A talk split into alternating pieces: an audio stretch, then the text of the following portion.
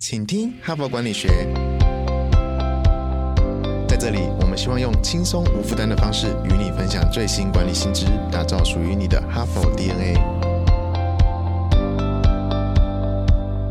我是节目主持人杨玛丽 Mary。大家好，首先在今天的节目一开始呢，我要感谢上周我的代班主持人 HBR 的资深行销总监陈一芬哈，Even 哈。上周呢碰到一些朋友啊，他们有固定在收听这个节目的，就说，哎，怎么礼拜一一打开节目呢，就发现声音不一样了哈。其实我也跟朋友说，哎呀，我也会累哈，所以也有一些事情要忙哈，所以那阵子嘎不过来，所以偶尔要休息一下，就要请大家多体谅哈。更何况呢，我的同事 Even 呢也。也说的很不错哈，所以各位呢，偶尔换一下口味呢，也是不错的啊。那么接下来呢，我要开始进入我们这一周的主题哈。那我们呢特别挑了一个题目呢，叫做设计思考哈。这也是从哈佛商业评论百年经典文集三十篇经典文集当中其中的一篇哈，叫做什么是设计思考 （Design Thinking） 哈。所以我这一整周我都会谈这一个题目。那么一想到设计呢，我不知道各位想到是什么哈。可能会想到说，就是把一个东西设计的美美的啊，哈啊，尤其是过去几年来，我们台湾的文创商品都很夯嘛，哈，所以就是过去呢，可能不怎么重视包装，不怎么重视设计的产品呢，现在都包的漂漂亮亮的哈，所以我们看的都会心情很愉悦。比如说饼干的包装啊，或者是一些日常生活用品的包装啊，现在是越来越强调这个美感哈。但是设计思考呢，它的层次呢是远远超过我们单纯的美的设计。或者是好的设计，这个构面啊，它事实上背后呢是要回到一个产品的使用的情境，是以人为核心的一种思考的方式哈，所以叫做设计思考。那么设计思考呢这一个呃概念呢，事实上在过去被提出来呢，第一次被提出来就是在哈佛商业评论上。那提出这个概念的人呢，也就是我稍后要介绍这篇文章的人呢，是叫 IDEO 哈，I D E O，他是戏谷非常知名的一家设计公司的董事长哈。那他叫提姆布朗 （Tim Brown） 哈，他在二零零八年呢，就在《哈佛商业评论》上发表一篇文章，他的英文名称呢就叫 Design Thinking，当时英文的标题就是这个。但是那个时候呢，全世界也好，台湾也好，都还不习惯用设计或者我们台湾中文啊，也不叫设计思考。所以那个时候，我们《哈佛商业评论》繁体中文版台湾的编辑呢，就用他的文章的内容呢下去下标。那文章的内容呢，一开始呢有一大段呢，就是。啊，在写这个爱迪生的发明跟创新，事实上背后呢，就是符合现代的设计思考的意义跟定义。所以呢，我们就用爱迪生，因为。大家都知道爱迪生嘛，他发明电灯泡啊、留声机啊等等，所以呢，我们的编辑呢就用爱迪生这个关键字呢下去下这一篇文章的标，而不是下设计思考的标。那么这篇文章发表的时候呢，是在二零零八年，这篇文章应该是在全世界引起了蛮大的轰动哈，因为《哈佛商业评论》的。这这个这一本杂志呢，全世界有十四种语言的版本嘛，不是只有英文，也不是只有繁体中文，它还有法文、德文、意大利文、日文哈、韩文等等啊，所以它全世界应该是引起蛮大的轰动。所以在一年以后呢，这个 Tim Brown 这个作者就出版了一本书，他的书名呢英文叫 Change by Design。那这本书呢，也在台湾有中译本哈，就叫设计思考改造世界哈，就是啊，也在台湾有出版了中文本，那也相当的呃畅。销哈，那么事实上呢，就从二零零八、二零零九到二零一零开始呢，一直到现在呢，这设计思考已经变成是一个显学哈，很多人常常会引用这四个字哦，设计思考，设计思考。那么我还印象很深刻，就是我有一个朋友，大概也是在十年前嘛，有一次他就暑假的时间就到 Stanford 去上了一周的课，一个礼拜的课。那个时候呢，他就去上设计思考。那个时候他告诉我学费是一万美金哈，我就印象很深刻，因为时间很短，然后。然后费用其实蛮高的，然后课程内容就是学什么是设计思考，怎么做设计思考哈，所以这件事情我一直印象很深刻哈，所以一直到现在呢，《哈佛商业评论》的美国版的总部呢，他们在挑选三十篇非常有影响的经典文章呢，就把这一篇也收录进去了，显见说这一篇的影响哈是非常的大，而且对未来呢都还是一样非常的适用哈。那么 Tim Brown 呢，我刚刚已经有介绍，他是一个非常有名的设计顾问公司叫 Ideal。的董事长嘛，哈，也是共同执行长。那写的畅销书，写的这一篇文章。那么，Ideal 呢，这家公司也是在美国呢非常的有名。哦。那么很多人呢都把它评选为全球哈十大最创新的企业之一啊，IDEO 都常名列其中哦，所以也是一个非常有名的一个设计顾问公司。那么今天呢，我就先来介绍一下这个向爱迪生学创新，也就 Design Thinking 这一篇文章它的一些主要的概念。事实上，未来这几天呢，我都围绕这一篇文章在讲，因为这篇文章的内容呢非常的扎实哈，所以其实我可以分成三到四天来跟各位听众做分享。那我今天呢，先来分享他这篇文章的最上半部哈，就在谈什么是设计思考。那这篇文章呢，我刚刚已经有说，他发明在二零零八年嘛，他一开头就提到说，大家都知道爱迪生是发明家，但是大家不知道的是，他其实也是一位非常棒的设计师。为什么呢？因为他会预想人们是如何在使用产品。根据人们如何使用产品的这个情境，哈，也就是以人为本的情境，来进行他所要做的这个发明跟创新，哈。也就是说，爱迪生呢，其实他不只是发明了电灯泡，而是他进一步呢，创造出一个以电灯泡为中心的一个产业，哈。就是电灯泡呢，是爱迪生最有名的发明，没有错。但是如果爱迪生没有同步呢，也进一步开创出发电跟传输的系统的话，他做的这个电灯泡只是。是一个小玩意儿，有点新鲜而已，没有什么实际的呃用处嘛，哈。所以，与其说爱迪生发明了电灯泡，不如说他同时也发明了发电跟传输系统。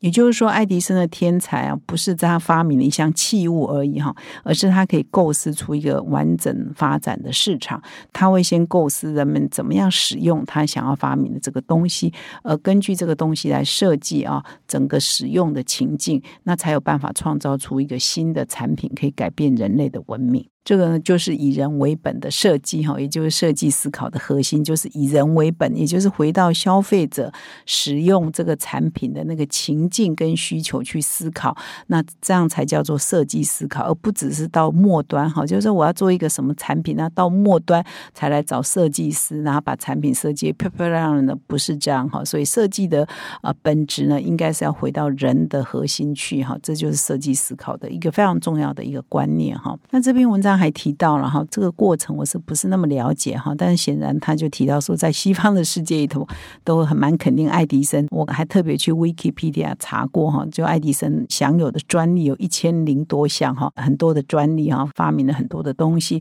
然后他最有名的当然就是电灯泡之外，还有留声机哈。那么在他的这个发明的过程呢，其实他还有一个特色哈，也是留下来很多人在传颂的哈，就是说现代的这个研究实验室哈，我们现在做很多的。实实验嘛，现代这个实验室的滥觞呢，可能也是从爱迪生那个年代开始的哈。那因为这样子呢，我又特别去查一下，然后 爱迪生到底是哪个年代的人哈？因为我们从小读啊，读到现在，可能不常接触这一方面的讯息，忘了哈。所以他是一八四七年出生，那一九三一年过世哈，一辈子有一千多项的专利嘛，对人类文明真的是影响很大哈。所以在那么久以前，将近一百年前了，现在已经二零二二年嘛哈，一九三一年他就过世了哈。所以呢，他。一辈子做那么多发明啊，一千多项专利当中呢，他其实也建立了现代化的实验室哈，怎么样做研究哈，实验室的配备哈，一些研究的方法。这篇文章也提到说，诶，这个爱迪生他的实验室也相当的有特色，也就是说，过去呢很多都是孤独的天才发明家哈，就是以前很多实验室就是一个人他自己做研究，但是爱迪生呢开创了一个模式，他是一个团队合作的哈，所以他这篇文章提到说，在爱迪生生前呢，他的实验室是非常热闹的，很多志同道合的人，大家都兴致勃勃啊，在他的实验室里头，这个非常认真的做很多很多的研究哈。而且爱迪生可能很多人都称赞他是天才吧，但是他为天才所下的定义是说，其实要流百分之百九十九的汗水了哈，就是没有所谓的天生的天才，大部分的都是苦工哈。只是说他的苦工不是一个人，而是一个 team 哦，所以呢，他的这个 team 的这种团队。呃，协作这种文化了，也被这个西方世界应该是相当的推崇了哈。所以这边有特别写到说，他的实验室呢是在啊纽泽西州哈的呃门罗公园市哈，叫 Menlo Park 哈。那么跟他一起工作的，除了是很多实验人员之外，还有很多很奇怪的人，比如说有非常会修东西的哈，工艺很强的哈，还有这个艺术家哈，还有就很有商业头脑的人，就是各种不同领域的专长，而是合在一。起哈。所以呢，意思是说，他不只是在就是说我研发一个产品而已，他对这个产品的美感哈，在那个年代他就有了，还有都市场的敏锐度，就是所以他会有生意人也在他的实验室里头进进出出哈，他会想说，我这个东西啊设计出来之后，市场可不可以接受呢？所以也要有懂市场的人，他也需要这种手工艺的人哈，所以他的实验室呢，就变成是一个非常棒的一个协作的一个团队哈。所以以上讲了两个核心的概念，一个是说你不只是设计产品而已，你是要回到使用情境，你不是一个人而已，你要多元的专长，比如你要艺术啊，你要懂得行销啊，你要懂人类的消费心理学啊等等，在一起你才有办法做一个好的发明跟创新哈。这都是设计思考非常重要的元素。所以这一篇文章呢，就从爱迪生呢为出发点来开始说明说，其实过去哈，因为他是一个设计公司的老板嘛哈，所以他应该很有感触哈，就是说设计呢一直都被认为是一个。整个开发产品开发流程的最下游，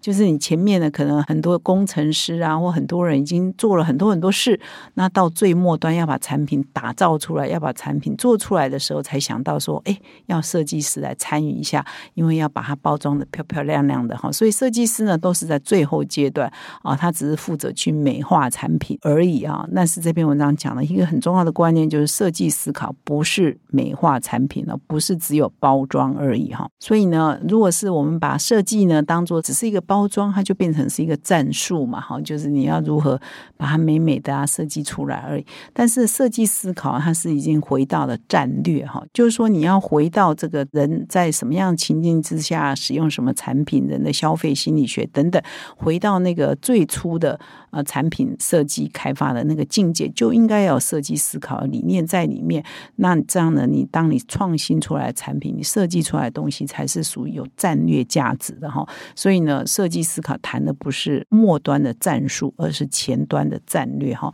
这也是这篇文章特别要强调的一个重点。所以今天的第一阶段的分享，这篇文章真的很棒哈，也希望各位听众可以到我们说明栏的点击全文哈。但是这一篇文章，我现说到现在，我做一个小结哈，就是设计思考的核心理念就有三个哈。第一个是说。它不只是包装而已，它是以人为本。而所谓以人为本呢，就是回到我们使用者，回到我们消费者使用那个产品的情境，他的需求是什么？他没有被满足的需求是什么？哈，他要什么样的情况之下需要使用这样的产品跟服务？你要回到那里去，这就是以人为本哈。所以不是打磨的漂漂亮亮，就是设计思考哈。也因为这样的关系呢，所以它不是战术的。它是战略的哈，也因此呢，当你要开始从事设计思考，你不能在最后端呢才想到哦，我要一个设计师来参与，而是要最前端。当你开始要做设计思考的时候，最前端开始，你就要设计师就要参与在其中哈。所以你要是回到源头。从头就开始参与哈，所以今天呢，我用短短的十五分钟呢，跟各位分享到这里哈，你就记住设计思考的几个核心要点哈，以人为本，战略而不是战术，而且要从头就参与哈。以上这三个重点呢，跟各位做分享。最后呢，我要告诉听众一个好消息，那么今年呢是哈佛商业评论创刊一百周年，我们现在呢开始要正式进入我们的周年庆哈，所以我们也会提供今年度最优惠的。订阅方案，所以只要订一年呢，我们就会送三期哦。所以邀请各位听众呢加入 HBR 精英订户的行列。现在订阅呢，我们还要再送一本限量出版的好书哦，也就是在前不久有分享过《哈佛商业评论》最有影响力的三十篇文章，也就是创。办一百年来，由哈佛商业评论的总部啊所精挑细选的三十篇啊，应该说是全世界最有影响力的商业的文章，结集的这个专书呢，来送给各位听众哈。所以希望各位听众都加入我们的行列啊，我们一起来学习，一起来成长。感谢你的收听，我们明天再相会。现在就注册 HBR 数位版会员，每月三篇文章免费阅读。与世界一流管理接轨，阅读更多管理大师的精彩观点。现在就开始。